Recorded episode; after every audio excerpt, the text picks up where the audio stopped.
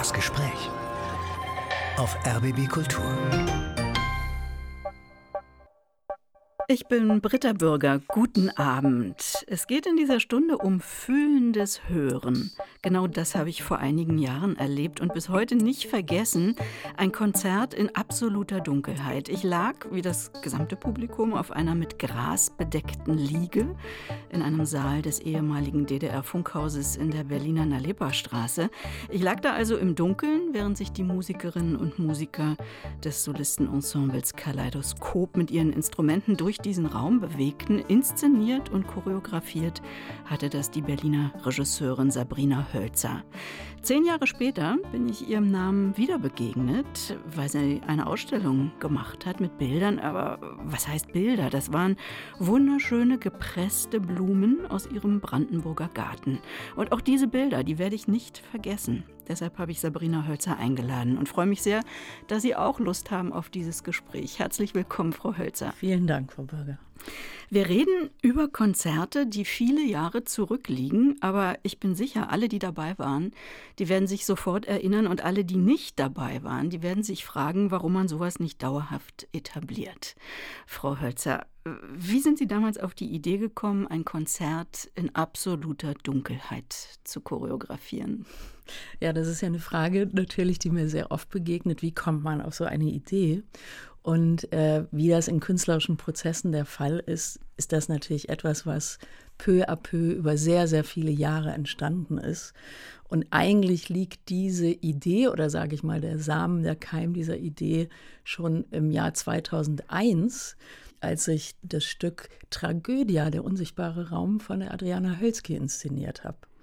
Und Adriana Hölzki hatte sich vorgenommen, ein Musiktheater zu schreiben, ohne den materiellen Raum zu verwenden. Also hatte sich überlegt, ist das möglich? das, was Theater ausmacht, rein musikalisch zu formulieren. Und das hat mich irgendwie fasziniert. Und ich habe überlegt, wie kann man das machen? Und habe ein bisschen herumgeforscht und ausprobiert und kam auf die Idee, die Leute auf die Bühne zu legen, auf Resonanzkörper.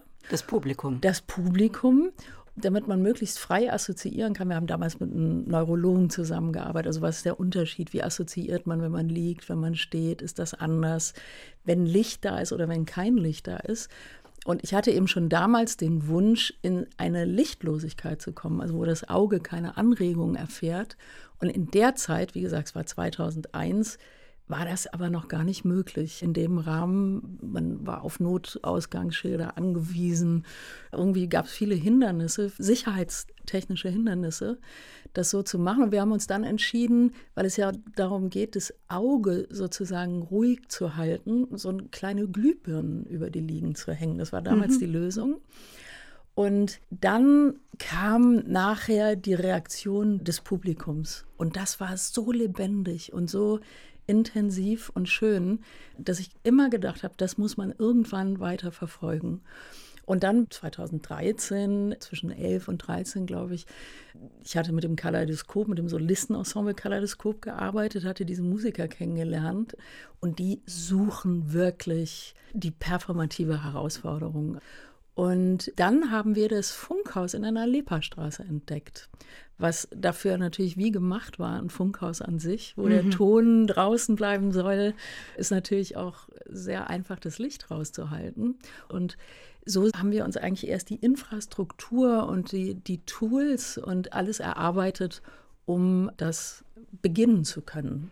Als das Licht damals ausging, war mir im ersten Moment auch äh, irgendwie ein bisschen unheimlich, ja. Äh, denn ich war ja nicht allein, sondern mit vielen anderen Menschen. Die Schuhe hatte man draußen gelassen, alle lagen auf diesen Grasbetten und man war plötzlich zurückgeworfen auf den eigenen Körper, auf die geschärfte Wahrnehmung. Und ja, dann kam ein Cello an mir vorbei, spielte plötzlich direkt neben meinem Kopf oder eine Geige zog mit so einem leichten Luftzug an mir vorbei. Was anderes hörte ich weit aus der Entfernung. Und dann gab es so eine Veränderung. Also aus einer Anspannung wurde eigentlich Entspannung, mhm. aber eine aufmerksame Entspannung, kein Wegdämmern. Ja, darum ging es auch. Für mich ist es auch kein inszeniertes Konzert in dem Sinne, sondern eigentlich eine Form von Musik hören, die eine Präsenz erlaubt, die anders ist, als wenn ich etwas vorwegnehme. Und das ist eigentlich erst bei der Recherche herausgekommen, dass wir, wenn wir uns sehen, ja immer natürlich der visuelle Eindruck etwas vorwegnimmt, was ich dann höre, wenn ich jetzt auf der Bühne Musiker sehe, dann sehe ich, sind es zwei, ist es einer, ist es ein großes Orchester. Wenn die anfangen, Einsätze zu bekommen, miteinander loszulegen, dann, hm. dann weiß ich das. In dem Moment, wo der Dirigent den Arm hebt und ich sehe eine Menge Musiker, habe ich schon etwas voraus und erwarte etwas. Wenn ja, auch wenn jemand besonders performt, ne? Natürlich. Also sich ja. als Star ja. geriert. Ja, man denkt an Glenn Gould mit seinem Stuhl, das habe ich oft gedacht. da hat man immer geguckt, wie, wie spielen die wie performen die. Das war auch für die Musiker, die haben das sehr, sehr, sehr genossen, mal nicht betrachtet zu werden aus dieser Distanz. Und in dem Moment, wo man dann dieses Auge noch, also dem keinen Anker bietet, ist es extrem, wie Sie sagen, körperlich. Man erlebt etwas miteinander und dadurch rückt ja die Verbindung ganz stark ins Zentrum. Das war für mich was Wichtiges. Welche Verbindung Menschen durch diese Musik auch kommen. Es gibt ja Leute, die legen sich hin, schlafen sofort ein. Ja, war immer, Gab's immer jemand, ja, der schnarchte. also, ich wollte sagen nicht immer, aber es war regelmäßig jemand dabei, was auch dazu geführt hat, dass wir eben später das musikalisch aufgenommen haben, eben in dieser Motette Ich liege und schlafe, was wunderbar war, weil wir auch eine Erfahrung hatten, wann so ungefähr jemand mal einschläft und dann auch anfängt zu schnarchen und dann setzt er einen A cappella Chor ein mit äh, dieser Motette Ich liege und schlafe ganz sanft und es war wunder wunder wunderschön. Ist ja auch ein Zustand von Entspannung. Ja. Und das ist eigentlich auch eine Richtung dieser Idee, dass ich festgestellt habe, dass natürlich die Wahrnehmung des Besuchers, Zuschauers so eine grundlegende Rolle spielt. Die hm. Verfassung, der Hintergrund. Also wir sind ja so enorm beteiligt an der Wahrnehmung von Kunst, dass eigentlich mich als Regisseurin immer mehr interessiert hat, der Zustand des Besuchers oder des Publikums insgesamt in einer Situation, die praktisch teilwerden zu lassen von einer Aufführung. Das finde ich ganz, ganz spannend und wichtig. Wer sich dafür mehr interessiert, es gibt auf Sabrina Hölzers sehr schöner Homepage ein Video, sehr eindrücklich, so eine Art Making-of dieses Projekts Into the Dark. Und äh, da hört man auch Publikumsstimmen. Einer sagt ganz beseelt danach, wenn das der Tod ist, dann möchte ich tot sein. Und dann sagt er weiter, so ein Gefühl hat man nur am Kindergeburtstag. Ja.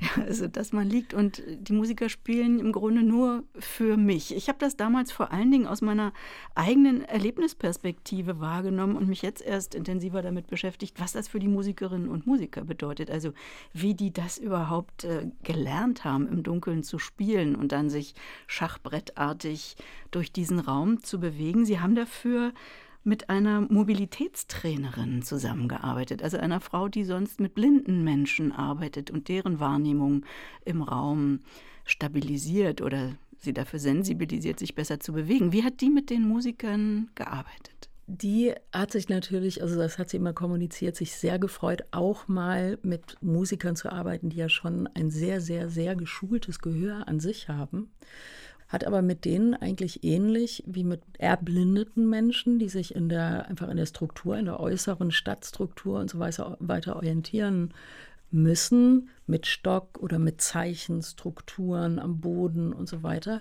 hat sie in den Räumen in der Nalepa-Straße, in den Probe, also wir hatten ja die, praktisch das Foyer als Proberaum mit angemietet, hat sie unter Augenbindentraining gemacht, mit mir natürlich auch. Mhm. Äh, das heißt, man trug so die berühmte Schlafbrille auf den, auf den Augen und hat dann mit ihr Übungen gemacht. Also es ging auch in der Stadt. Also ich zum Beispiel hatte die erste Trainingsstunde in der Stadt, wo sie Räume durchschritten hat und wo sie mich darauf aufmerksam gemacht hat oder gefragt hat, wo ist jetzt eine Säule?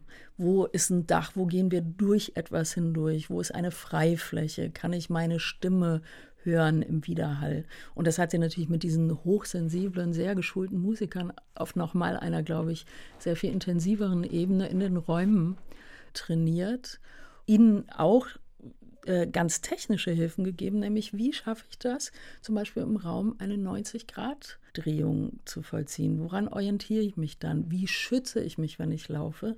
Das war ja auch eine besondere Herausforderung, dass diese zehn Musiker in diesem absolut dunklen Raum nicht gegeneinander liefen. Also wenn mhm. die sich jetzt zum Beispiel im Gang verlaufen haben, dann wären die ja mit ihren teuren Instrumenten unter Umständen aneinander geraten. Und das war natürlich dringend zu vermeiden. Eine Musikerin sagt dann aber auch, es sei doch nochmal ein Unterschied, ob man unter so einer Schlafmaske mhm. spielt ja. Ja. oder mit offenen Augen im dunklen Raum. Ja.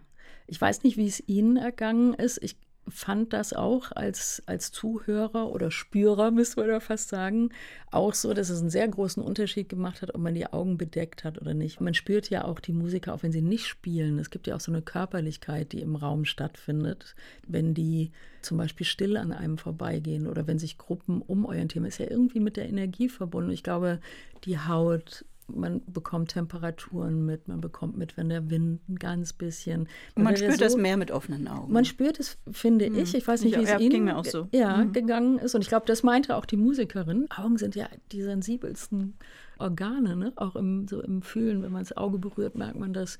Und ich glaube, dadurch nimmt man noch mal mehr wahr. Und wie haben die untereinander kommuniziert? Also normalerweise machen sie das ja auch mit Blicken oder mit Kopfnicken oder mit Körperhaltung. Da blieb ja nicht mehr viel übrig außer dem Atem. Das ist es genau. Also der Atem hat eine ganz, ganz große Rolle gespielt. In dem Zusammenspiel ist es plötzlich eben nichts mehr Visuelles. Es gibt keine Verabredung, kein Zeichen, sondern es gibt ein noch intensiveres Spüren. Und ein Ensemble ist natürlich auch ein Korpus in gewisser Hinsicht, der miteinander funktionieren muss.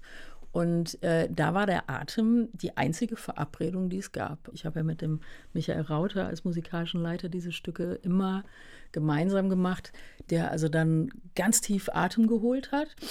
Und dann wussten die, aha, jetzt, jetzt geht's los. Das war ein gemeinsames Atmen eigentlich. Mhm. Und das hat die natürlich auch, glaube ich, nochmal in eine andere ein anderes Miteinander erschlossen über diese Projekte hinweg. Wir haben ja dann wirklich mehrere Stücke entwickelt. Und am Anfang hatte ja niemand irgendeine Erfahrung damit. Fühlendes Hören oder hörendes Spüren, so nennen Sie das ja. Wäre das nicht tatsächlich ein Format, das man etablieren könnte? Das ist ein Stichwort, was Sie jetzt mir geben, weil es für mich tatsächlich immer ein Format war. Das ist ja auch sehr interessant, dass man natürlich auch in der Öffentlichkeitsarbeit ja irgendwie auf Kategorien zurückgreifen muss. Ist das jetzt, kommt das in Kategorie Bühne, kommt das in Kategorie Konzert? Ist das ist ja auch sehr, sehr viel Auseinandersetzung damit, ist das ein Konzertdesign vor dem Hintergrund, wie können Konzerte präsenter sein, anders stattfinden? Das ist ja ein großer Forschungsbereich. Und für mich war es aber tatsächlich wirklich ein Format. Ich könnte mir das vorstellen, man geht in die Oper, man geht ins Theater, man geht ins Konzert und man erlebt dieses Format von Musik. Und das ist, glaube ich, der Punkt auch, der der nächste Schritt einfach sein müsste, nämlich, dass es einen bestehenden Raum dafür gibt. Denn wir haben das ja viel auf Festivals gespielt und es war immer so schön und, und die Festivalleiter haben gesagt, oh, das würden wir so gern wieder machen. Aber es ist natürlich klar, wenn die bei einem Festival, wo ganz viele Sachen stattfinden, einen Raum äh, hergeben müssen, der die Größe hat, dass man auch wirklich 200 Leute dort liegend unterbringen kann, äh, mit diesen Gängen, die es braucht, wo die Musiker sich bewegen können, dass das natürlich eine enorme Fläche einnimmt. Es braucht diesen Aufbau, es braucht natürlich eine... Vielleicht eine Jugendherberge, wo eh ein Schlafsaal ist. ja, es gibt eine viele, Kaserne. Der, ja, es gibt viel, sicher viele, viele Möglichkeiten. Hallen, große Hallen. Es braucht ja im Grunde genommen natürlich eine gewisse Temperatur, dass man sich da auch wohlfühlt. Aber eigentlich nur Platz, wobei wir es auch gemacht haben, schon in Räumen, wo ganze Glasfassaden waren, die dann abgehängt und zugeklebt wurden und so. Also das gab es auch auf Festspielen. Aber eben, es ist ein Aufwand, der so groß ist. Aber es wäre toll. Angenommen, es gäbe in Berlin oder Potsdam das wäre ganz, ganz einen wunderbar. Ort, wo man weiß, da ja. gehe ich hin und höre im Dunkeln, ja, das wäre wirklich ja. Musik. Ja, das mhm. würden wir uns alle wünschen und wir werden auch immer und immer wieder darauf angesprochen, warum macht ihr das nicht wieder? Das ist tatsächlich so.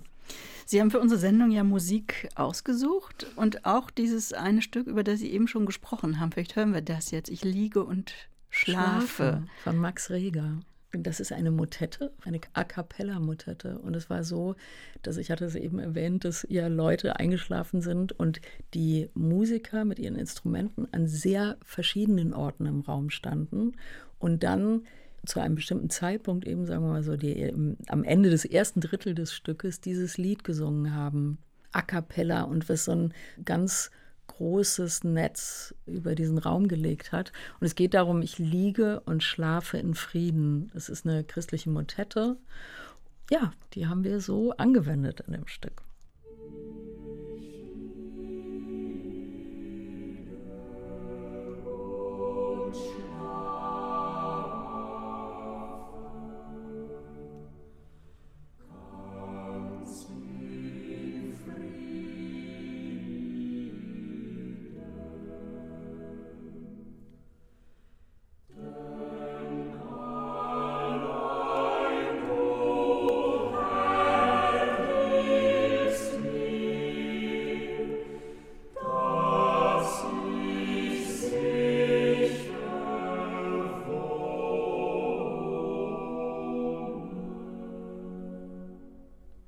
Ich liege und schlafe in Frieden. Eine Motette von Max Reger, ausgesucht von der Regisseurin Sabrina Hölzer für unser Gespräch hier auf RBB Kultur. Sie beschäftigt sich vor allem mit zeitgenössischem Musiktheater, mit Installation und Performance. Studiert hat sie ab Ende der 80er in Köln Musikwissenschaft, Philosophie, Germanistik und Pädagogik. Mit welchem Ziel? Das Ziel war eigentlich sehr klar. Ich wollte Regisseurin werden. Das war mir von äh, ganz früh, ich glaube so 15 war ich da, als ich das beschlossen habe, dass ich das gern machen möchte. Und es gab ja damals noch nicht so eine ganz dezidierte Regisseurinnen-Ausbildung. Gab es ja in der Form gerade. In Hamburg hatte Götz Friedrich damit begonnen und äh, Regisseure kommen ja aus den unterschiedlichsten Bereichen. Ne? Sind teilweise Sänger, die dann irgendwann Regie machen, Schauspieler, die Regie machen oder aber die jetzt Musiktheaterregie studiert haben. Und ich habe mir überlegt, wie möchte ich das machen und fand es teilweise, wenn Schauspieler das machen, sehr, sehr tolles Handwerk da ist und vielleicht die Konzepte nicht so durchdacht sind. Andererseits, wenn jetzt Theaterwissenschaftler oder Musikwissenschaftler, die jetzt von der, von der akademischen Seite kommen, manchmal das sehr verkopft ist. Das war jetzt einfach meine persönliche äh, Herangehensweise und ich deshalb gedacht habe, ich studiere jetzt Musikwissenschaft und gehe parallel zum Theater und assistiere dort und vielleicht finde ich so meinen eigenen Weg, dem Ganzen zu nähern. Das war so ein bisschen die Herangehensweise. Und woher kam das Spezielle Interesse für Oper, für zeitgenössische Oper, zeitgenössische Musik? Ja, der Auslöser ist mir immer ein bisschen peinlich, weil unsere Eltern sind früher sehr viel mit uns gereist und unter anderem sind wir in die USA auch gereist. Und äh, dort gingen wir in die Metropolitan Opera, was jeder ordentliche Tourist tut, geht in die Metropolitan Opera und dort sahen wir Lohengrin, Wagners Lohengrin, mit Peter Hoffmann in der Hauptrolle. Ich weiß nicht, ob Sie sich an den erinnern. Das war ein ganz ungewöhnlicher Tenor, weil der eigentlich ein Rockmusiker war und er hatte so langes blondes Haar und lief immer in Lederjacken rum. Und das war ja in dieser Zeit völlig absurd, sang aber auch abstruse Musik und war aber irgendwie so eine ganz komische Gestalt in dieser Oper, die für mich als Jugendliche, glaube ich, irgendwie nahbar war. Das fand ich schon mal cool.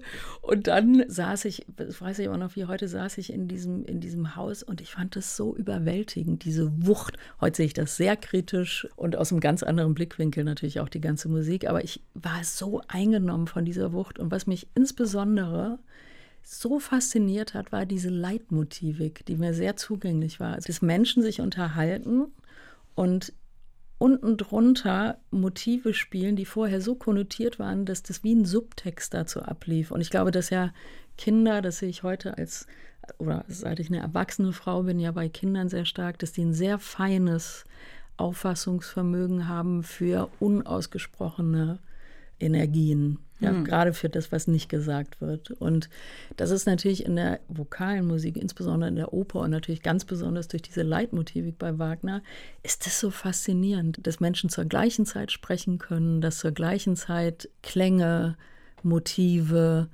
musikalischer Subtext abläuft, der eine ganz andere Ebene zur Unterhaltung, zur ausgedrückten Unterhaltung einnimmt. Solche Vorgänge sind ja auch oft sehr unbewusst, aber ich glaube, das war, war etwas, was mich so ungeheuer fasziniert hat, diese Möglichkeit und dem nachzuspüren. Hm.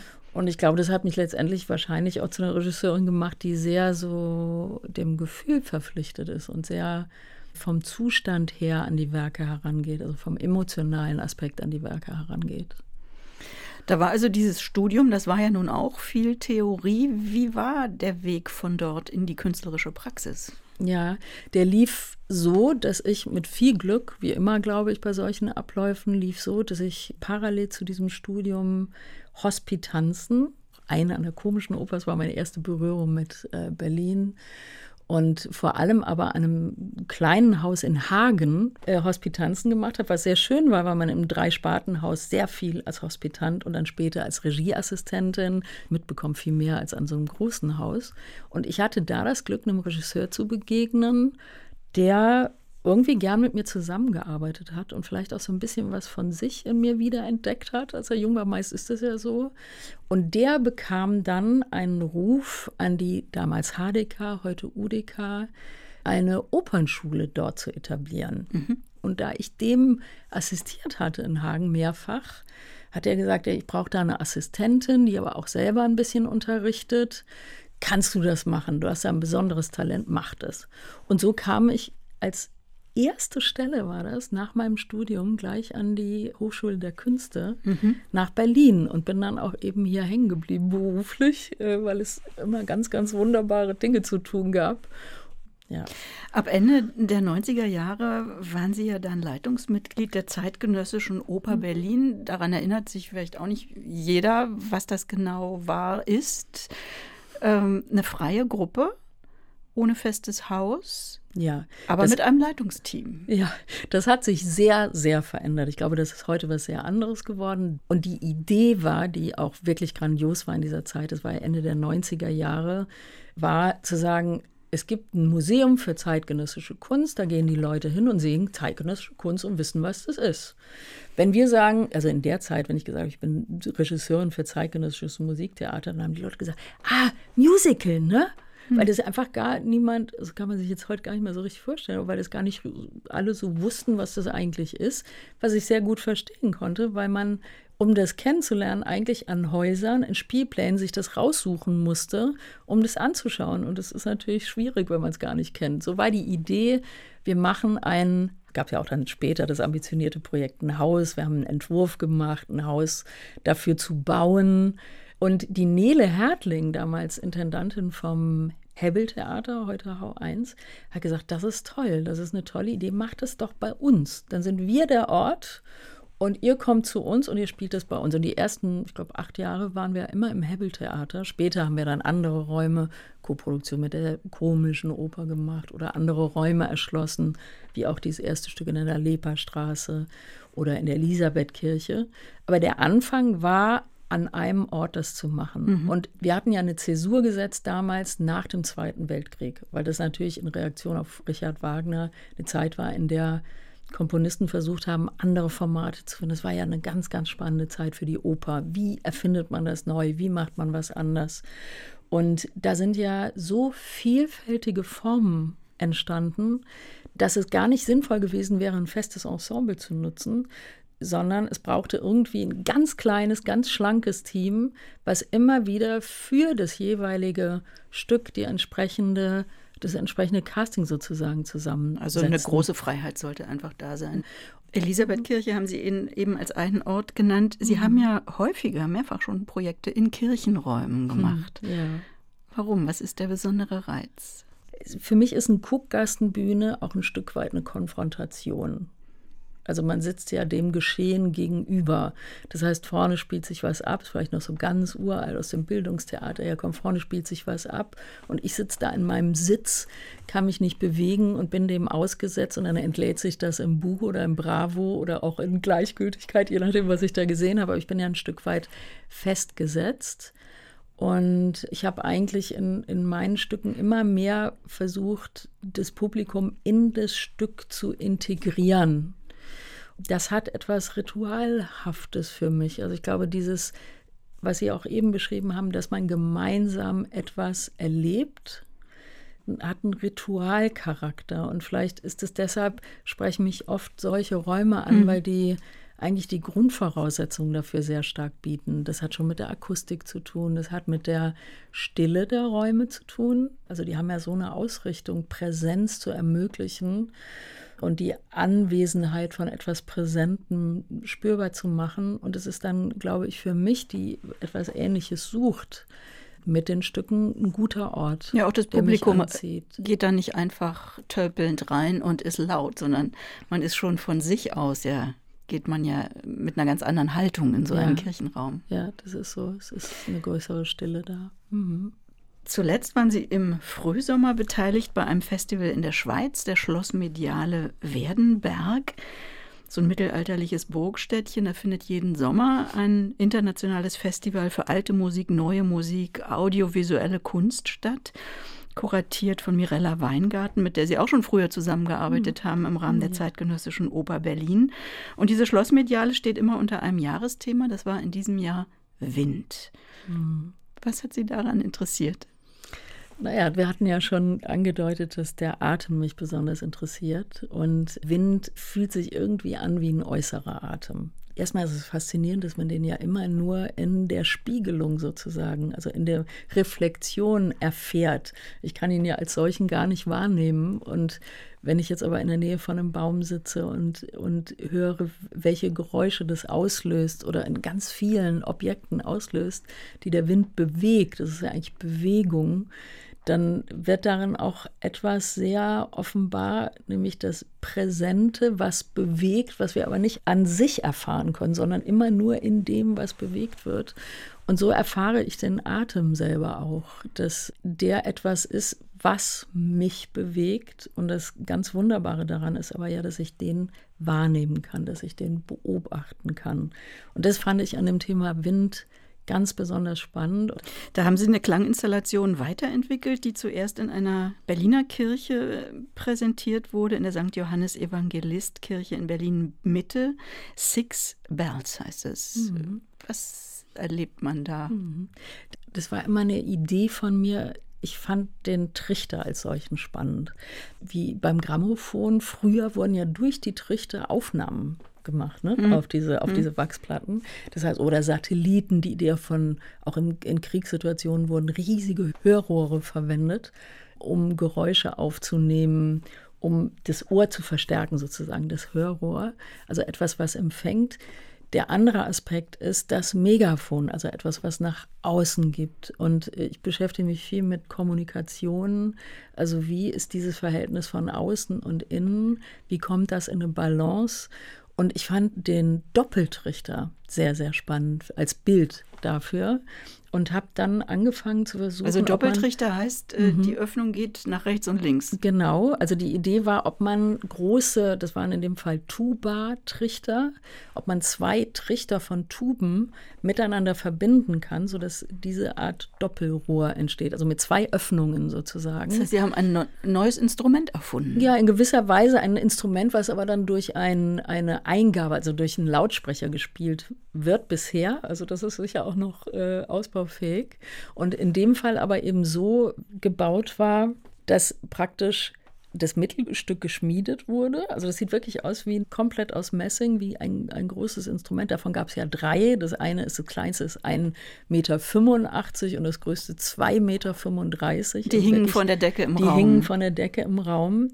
Und oben ist ein Loch, auf dem ein Druckkammerlautsprecher aufgeschraubt ist mit einem Gewinde. Das heißt, wenn das Horn dreht, an ihnen vorbeidreht, können sie durchschauen, aber es kommt ihnen Klang entgegen aus dem Horn. Wir hören uns das mal an. Ja, also, können ja auch dabei ja, reden. Ja,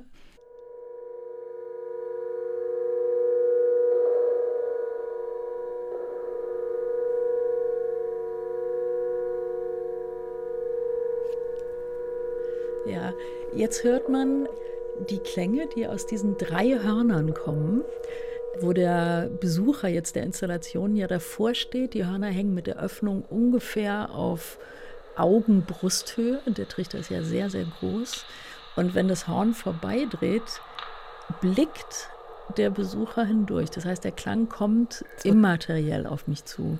Es wird da, zum Fernrohr oder wie? Ja, naja, es ist, ich glaube, sehr schön so habe ich das immer gehört und ich habe es auch so empfunden, ist, wenn der Klang an einem vorbeidreht. Normalerweise hat ja dieser Trichter von der Tuba einen Anfang sozusagen, wo der, wo der Musiker reinbläst. Und hier ist es ja, man sieht hindurch und trotzdem begegnet einem der Klang.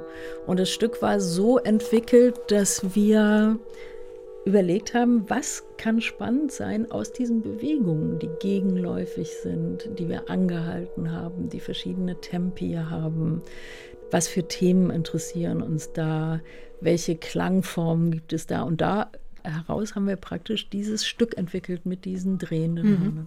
Diese Installation, die korrespondierte mit einem weiteren Raum, den Sie in dieser Burg oder dieser Schlossanlage nutzen durften. Und da kommt eine weitere Facette der Arbeit von Sabrina Hölzer mit ins Spiel, nämlich das Pressen von Blumen und Gräsern aus ihrem Brandenburger Garten. Bleiben wir noch kurz in der Schweiz und dem Wind. Was für Blumenbilder haben Sie dafür ausgesucht? Warum passten die zum Thema Wind? Das waren teilweise Windblütler, also wie zum Beispiel, ich sage jetzt nur ein Beispiel, der Mohn, den wir jetzt auch jetzt gerade noch draußen sehen können, dieser wunderschöne rote, auch im Volksmund Klatschmohn genannt. Das sind ja Windblütler. Man kennt das, wenn man sie mal sollte man sie in die Vase tun, die halten ja kaum einen Tag. Und man sieht diese schwarzen Samenfäden und die verteilen sich ja über den Wind. So pflanzen Windblütler sich fort und teilweise waren das äh, große Bilder von diesen, von diesen Blumen in der Ausstellung. Wie hat das angefangen, dass Sie Blumen pressen. Ja, ich muss immer, muss immer ein bisschen lachen, wenn ich das jemandem sage. Ich arbeite mit gepressten Blumen. Dann sagen die, ah ja, ja, das haben wir ja früher als Kind auch immer gemacht. Das ist ja was so, so Gängiges und altes, Blumen zu pressen. Ne? Da schmunzeln die Leute immer so ein bisschen. Und tatsächlich war es auch so, dass ich zu einem Geburtstag ein Bild von einer Freundin, einer sehr lieben Freundin geschickt bekommen habe, was sie gerahmt hatte, weil sie bei einer äh, englischen Floristin einen Presskurs gemacht hat, nämlich einen Blumenpresskurs und mir dieses Bild, dieses gerahmte Bild, auch von einem, einem Mohn übrigens, geschenkt hat. Und das hat mich so fasziniert, dieses Bild, dass ich gedacht habe, das mache ich jetzt auch. Das war eine Zeit, in der ich mich ein bisschen zurückgezogen hatte von der musikalischen Arbeit. Und habe ich gedacht, das mache ich jetzt. Bin viel draußen in der Natur gewesen in dieser Zeit und war fast nur draußen und habe dann geschaut, wo kann man was wegnehmen, wie wäre das gepresst. Dann sind die Sachen größer geworden. Dann haben wir größere Pressen gebaut. Also Sie haben das dann auch richtig gelernt, ja? Naja, autodidaktisch ah, sozusagen. Ja. Ne? Mhm. Also wie gesagt, jedes Kind kann das und dann probiert man aus. Und es gibt ja so gängige Blumenpressen, die, die sind so DIN A4 groß. Und da kommt man natürlich sehr schnell an Grenzen. Und dann haben wir immer größere Pressen gebaut und jetzt habe ich eine, die so einen Meter mal zwei Meter groß ist, wo man schon sehr großformatige Sachen pressen kann. Dann habe ich sehr viel mit Papier experimentiert, mit dem Druck, mit den Abläufen. Wie pflege ich das? Das braucht eine besondere Pflege, damit es nicht schimmelt. Und Ziel war aber immer eine Blume, also das, was die Natur hervorbringt, freizustellen, der einen Raum zu geben, dass man sie isoliert aus dem sonstigen Zusammenhang betrachten kann, auch in diesem Zustand von Übergang. Das ist ja keine lebendige. Das ist ja eigentlich totes Blume. Material. Das ist totes, das ist totes Material. Material, doch sie entlocken dem eine unglaubliche Schönheit. ja, also was mich daran so berührt hat, ist, dass es ja eigentlich Blüten sind und man bis in den, in den Sprachgebrauch sagt, man ist in der Blüte seines Lebens. Es ist eigentlich ein Ausdruck, ich glaube, wir haben in jeder Kultur, in jeder Zeit ist die Blume ein, ein Symbol für Fülle, Fruchtbarkeit, Schönheit oder Erlösung auch. Also immer verbunden mit ganz, ganz positiven Werten. Und diese, dieser Höhepunkt der Lebendigkeit, der Fruchtbarkeit ist in diesem gepressten Zustand irgendwie festgehalten. Konserviert. Ja, und aber doch nicht. Weil, also wenn ich es konservieren will, muss ich es wirklich in Harz gießen oder, oder dann halte ich es fest. Aber diese, dieser gepresste Zustand ist ja ein Zustand, der sich auch noch verändert. Das heißt, also, es bleicht immer weiter aus? Es bleicht immer weiter aus und es verändert sich darin auch. Entweicht, Entweicht. die Seele. Ja, ja so kann man es auch betrachten. Ja, es ist, ist ein Bildnis von einem, einem Übergang. Aber wenn ich das richtig verstehe, geht es Ihnen jetzt weniger um die schöne Gestaltung, um das schöne Bild, dass man sich genau. da über den Esstisch hängt, sondern um das Staunen über die Natur. Also, ja, pathetisch könnte man sagen, es geht um die Demut vor der Schöpfung. Ja, in gewisser Weise schon, ja. Vor der Schöpfung im Sinne dieser vollendeten Form, die man immer noch, finde ich, sehr spürt. Hm. Ja, von weitem könnte man denken, es ist gemalt, es ist gemalt ja, die genau. Hortensien ja, vor allem. Ja, ja. Ähm, und wenn man näher kommt, sieht man eben diese, ja. diese Strukturen. Ja. ja, diese wunderschönen Strukturen und dann aber auch vor der, vor der Vergänglichkeit. Das ist einmal, glaube ich, in dem Moment, wo man so eine Blume schon wegnimmt, abschneidet. Das ist ja schon ein sehr, sehr aggressiver Vorgang eigentlich, ne? so eine Blüte, eine Schnittblume einfach sich in die Vase zu stellen. Aber dann ist die Lebendigkeit noch da. Dann normalerweise wird das dann entsorgt, äh, wenn es verblüht ist.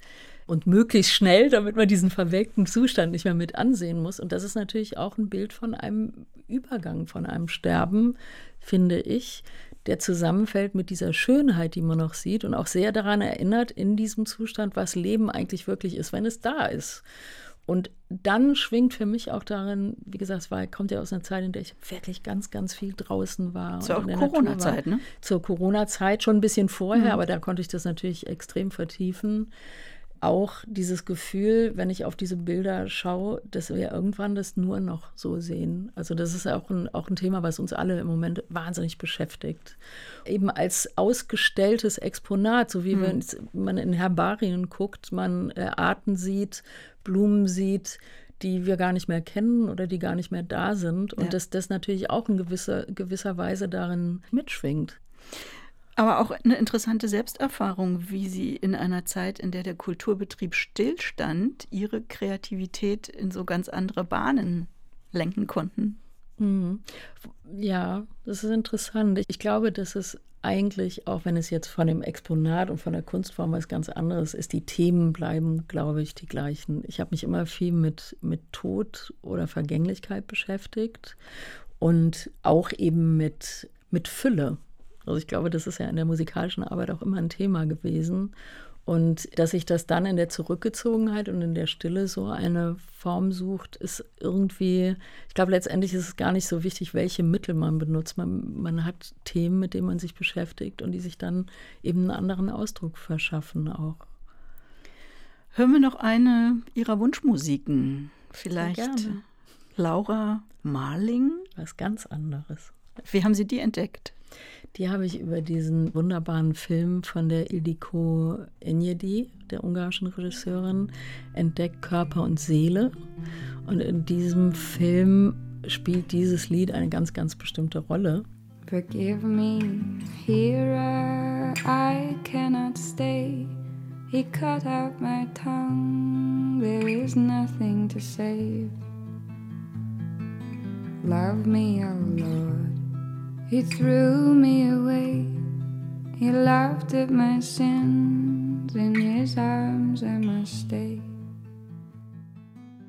Die britische Singer-Songwriterin Laura Marling mit What He Wrote, ein Titel, den sich die Regisseurin Sabrina Hölzer gewünscht hat für unser Gespräch hier auf RBB Kultur. Warum? Dieses Lied hat für mich eine ganz besondere Bedeutung, weil es in einem Film in einer Form zur Anwendung kommt, die einem so deutlich macht, was Musik ausrichten kann. Also dieses Stück spielt eine ganz besondere Rolle in einer Szene aus dem Film Körper und Seele von Idiko Enyedi, wo eine Frau, die von ihrem Geliebten verlassen wurde oder von dem die Beziehung beendet wurde, eine gerade ganz frische begonnene, beschließt, sich das Leben zu nehmen. Und sie inszeniert eine Situation, mit dieser Musik, die sie als Liebesmusik ausgesucht hat. Es ist eine autistische Frau, die hochintelligent ist, aber die ganz große Schwierigkeiten hatte, in Berührung zu gehen mit diesem Mann und die für sich versucht hat, Möglichkeiten zu finden, wie, wie sie in Gefühl und Verbindung und Berührung kommen kann und das auf verschiedenste Weisen getan hat, in einen Musikladen geht und sich ein Lied sucht, was für Liebende ist. Musik sucht, weil ihr Psychologe gesagt hat, Musik mhm. kann da helfen, wenn sie in Berührung gehen wollen. Und insofern spielt das Lied eine große Rolle für diese Liebe. Und wo das auseinanderfällt, diese Beziehung, stellt sie an der Badewanne diesen Kassettenrekorder auf, spielt dieses Lied, setzt sich in die Wanne, nimmt eine Scherbe und will ihre Pulsadern aufstellen. Hm. Und was so unglaublich ist, man geht vollkommen in diese Situation, natürlich ist zutiefst berührt und es macht und der CD-Spieler hält an. Ich hatte eben Kassette gesagt, es war ein mhm. CD-Spieler hält an.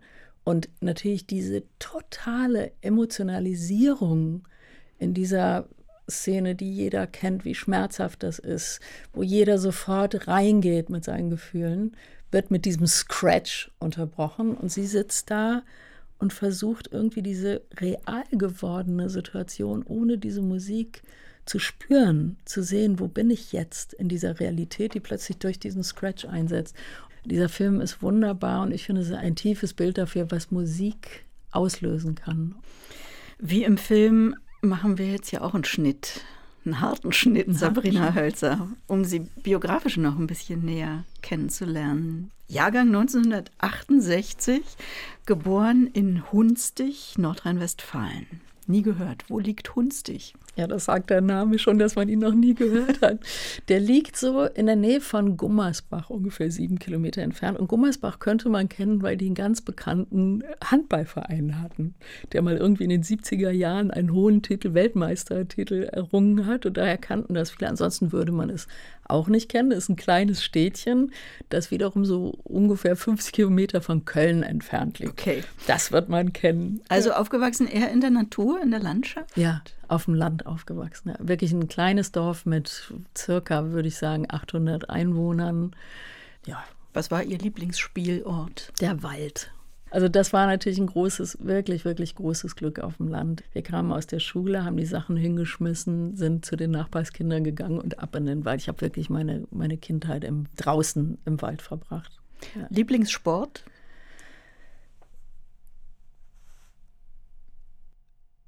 Gar nicht. Lieblingssport? Segeln. Im Wald. Ach so, damals Lieblingssport. Ja. Damals Tennis spielen. Ah ja. ja. Mhm. Damals und Reiten. Mhm. Ist das ein Sport? Ich weiß es immer ja, nicht klar. so genau. Wir hatten Pferde und ich bin immer draußen, auch, auch das im Wald geritten. Also insofern war das keine Dressur oder keine sportive Ausrichtung, sondern eher eine abenteuerliche, aber das habe ich wirklich geliebt. Dann gab es einen harten Schnitt in Ihrer Kindheit. Sie haben sehr früh Ihren Vater verloren. Ja. Mögen Sie erzählen, warum? Mein Vater hat als junger Mann als Chemielaborant in einer Firma gearbeitet, die Bremsbelege hergestellt hat, unter anderem. Und er hat immer erzählt, hat uns das schon immer erzählt, dass sie mit Asbest hantiert haben. Hat immer gesagt, wie Bäcker mit Mehl. Äh, das war in einer Zeit, in der noch gar nicht bekannt war, wie giftig und schädlich das war. Und das kam aber sehr kurze Zeit später, eigentlich nachdem er diesen Betrieb verlassen hatte, wurde das bekannt. Und tatsächlich sind wirklich alle, die dort in diesem Labor gearbeitet haben, auch an einem ganz speziellen Krebs, Rippenfellkrebs, der dadurch ausgelöst wurde, verstorben. Er hat eine Operation, sich einer Operation unterzogen, die sehr, sehr umfänglich war und hat drei Jahre eigentlich mit dieser Krankheit gekämpft und ist ihr dann aber erlegen, weil sie wieder zurückgekommen ist. Sie haben vorhin gesagt, dass Sie sich äh, intensiv mit Vergänglichkeit und Tod schon immer beschäftigt haben. Geht das darauf zurück? Ganz sicher. Also mhm. das ist ja natürlich für, ein, für einen Menschen, ich war ungefähr 14, 15, als diese Krankheit eintrat und habe ja sowohl die Entscheidung, unterzieht man sich diese Operation oder nicht, mit begleitet und auch später den Zustand mit begleitet ist vielleicht sogar das falsche Wort, war davon über, über überwältigt natürlich, weil das eine Zeit ist, in der man ja eigentlich mit der eigenen Identität sich beschäftigt. Und dann den Vater in so einer, einer ausgelieferten und sehr hilflosen Rolle eigentlich kennenlernt, muss man wirklich sagen, was eine besondere Intensität erzeugt von Begegnung, Nähe und was andererseits natürlich ein, ein Ereignis ist, was man in dem, in dem Alter überhaupt noch gar nicht bewältigen kann. Hm. Wenn Sie Ihr Leben von heute aus überblicken, diese Kindheit, das Studium, um die 20 Jahre tätig als Regisseurin, Dramaturgin, freischaffende Künstlerin mit Inszenierungen, Stücken, Installationen, international unterwegs. Gibt es einen roten Faden, der sich durch Ihr Leben zieht? Ja, ich glaube schon. Vielleicht kann man den sogar von da ausgehen lassen. Ich glaube, dass es mir in meiner Arbeit immer um Verbindung geht. Also es gibt ja durchaus Regisseure, die nur glücklich sind, wenn alle Bu rufen und, und ganz viel Reibung ist und ganz viel Auseinandersetzung ist. Und das ist ja auch was ganz unglaublich Kostbares und Wichtiges und Wertvolles in unserer Gesellschaft. Und ich glaube, ich versuche immer Verbindungen zwischen Menschen zu suchen. Wo liegt das verbindende Element? Wo ist möglich zu kommunizieren? Wo ist möglich zueinander zu kommen? Und da erlebe ich oft Scheitern, da erlebe ich oft äh, großes Glück auch in den Werken, die ich mit Teams ja immer, auch da eine starke Verbindung ist, immer eine Teamarbeit. Das ist sehr, sehr beglückend, einen gemeinsamen kreativen Prozess mit anderen Menschen zu erzeugen. Man könnte auch sagen, es ist der Atem, der sich durch ihr Leben zieht. Womit ich noch auf einen letzten Aspekt komme, den ich sehr interessant finde, denn Sie haben in Berlin eine Ausbildung in Atemtherapie gemacht am Institut der inzwischen verstorbenen Ilse Middendorf. Warum haben Sie das gemacht? Wollten Sie umsatteln und Therapeutin werden? Nein, Therapeutin wollte ich eigentlich nie werden sondern das kommt, habe ich begonnen in der Zeit, in der ich sehr viel unterrichtet habe. Ich habe ja immer mit Sängern gearbeitet und auch natürlich mit Gesangsstudenten gearbeitet und war sehr oft Zeugin dieser Prozesse, diesem Umgang mit Atem. Die ganze Musik lebt vom Atem. Also Musik ohne Atem als Zäsur, als Gestaltung wäre überhaupt nicht denkbar. Und insofern hat mich das immer magisch angezogen und sehr interessiert. Und ich kam dann, ich weiß gar nicht mehr, durch, ein, durch einen Zufall eigentlich in dieses Institut und habe da einen Kurs belegt und habe gemerkt, das ist sensationell. Also seinem Atem in der Form zuzuhören, wahrzunehmen, in Kontakt damit zu gehen. Auch da wieder ein ganz stark verbindendes Element. Wir beide hier sitzen und atmen die gleiche Luft. Und äh, das ist ein ganz, ganz, ganz verbindendes Moment. Und so kam das. Es war nie der, also es, natürlich zwischendrin ist, ist, man so fasziniert von dem Ganzen, dass man denkt, ach, das könnte ich auch praktizieren. Aber dafür habe ich vielleicht auch ein bisschen spät angefangen, konnte meine Arbeit auch nie wegdenken. Und man braucht auch wirklich viel Erfahrung dann in der Anwendung, glaube hm. ich. Hm. Aber ist das vor allen Dingen jetzt unterm Strich dann Selbsterfahrung für Sie selbst oder etwas, was Sie auch mitnehmen in die weitere künstlerische Arbeit? Absolut, in die künstlerische Arbeit, total. Weil natürlich, ich habe das eben ja schon erwähnt, bei den lichtlosen Stücken, das ja. eine ganz große Rolle gespielt hat. Auch da haben wir ja Stücke mit Atem gemacht. Es hat jetzt bei der Konzeption für Werdenberg eine ganz große Rolle gespielt, sich direkt mit dem Atem auseinanderzusetzen zwischen äußerem Atem, Wind, innerem Atem, wirklich damit zu arbeiten, auch als, als Klang damit zu arbeiten und als Phänomen. Und natürlich das, was man erfährt, wenn man sich mit dem eigenen Atem beschäftigt, ist das ja auch ein großes Eintauchen in mehr Stille. Auch darüber haben wir ja eben gesprochen, in Raumfindung über den Atem. Und das interessiert mich natürlich, das auch weiter und noch tiefergehend wieder in der künstlerischen Form aufzusuchen und zu gestalten. Sie haben mal gesagt, mein Stil ist reduzieren. In welche Richtung könnte das weitergehen? Ihr, ihr werter Kollege Dietrich Steinbeck hat mal zu mir gesagt, Frau Hölzer, der äh, Richard Wagner hat den unsichtbaren Orchester, die unsichtbaren Musiker. Von Sie erfinden mal irgendwann die unsichtbare Regie. das hat mich damals sehr amüsiert und irgendwie ist es ja ein bisschen so gekommen. Also ich glaube, ich, ich kann es gar nicht konkret sagen. Es wird mich beschäftigen mit dem inneren des Rezipienten weiterzuarbeiten. Also wirklich nicht etwas von außen heranzubringen, sondern zu gucken, welche Formen entstehen, wenn ich den Wahrnehmenden mit in das Ganze einbeziehe. Inklusion. Ja. Immersion. Ja. Hm. Wir haben Sabrina Hölzer in dieser Stunde kennengelernt als Regisseurin für zeitgenössische Oper, für Klanginstallationen, als passionierte Blumenpresserin, als Fachfrau für fühlendes Hören und erfahrbaren Atem. Schön, dass Sie bei uns waren. Ich danke Ihnen fürs Gespräch. Ich danke Ihnen. Bleibt noch Zeit für eine Musik von Ihrer Playlist. Schubert. Die himmlische Musik, ja. Ich bin Britta Bürger und wünsche noch einen schönen Sonntagabend. Unsere Gespräche können Sie wie immer hier abends im Radio hören, aber auch jederzeit als Podcast bei RBB Kultur und in der ARD Audiothek.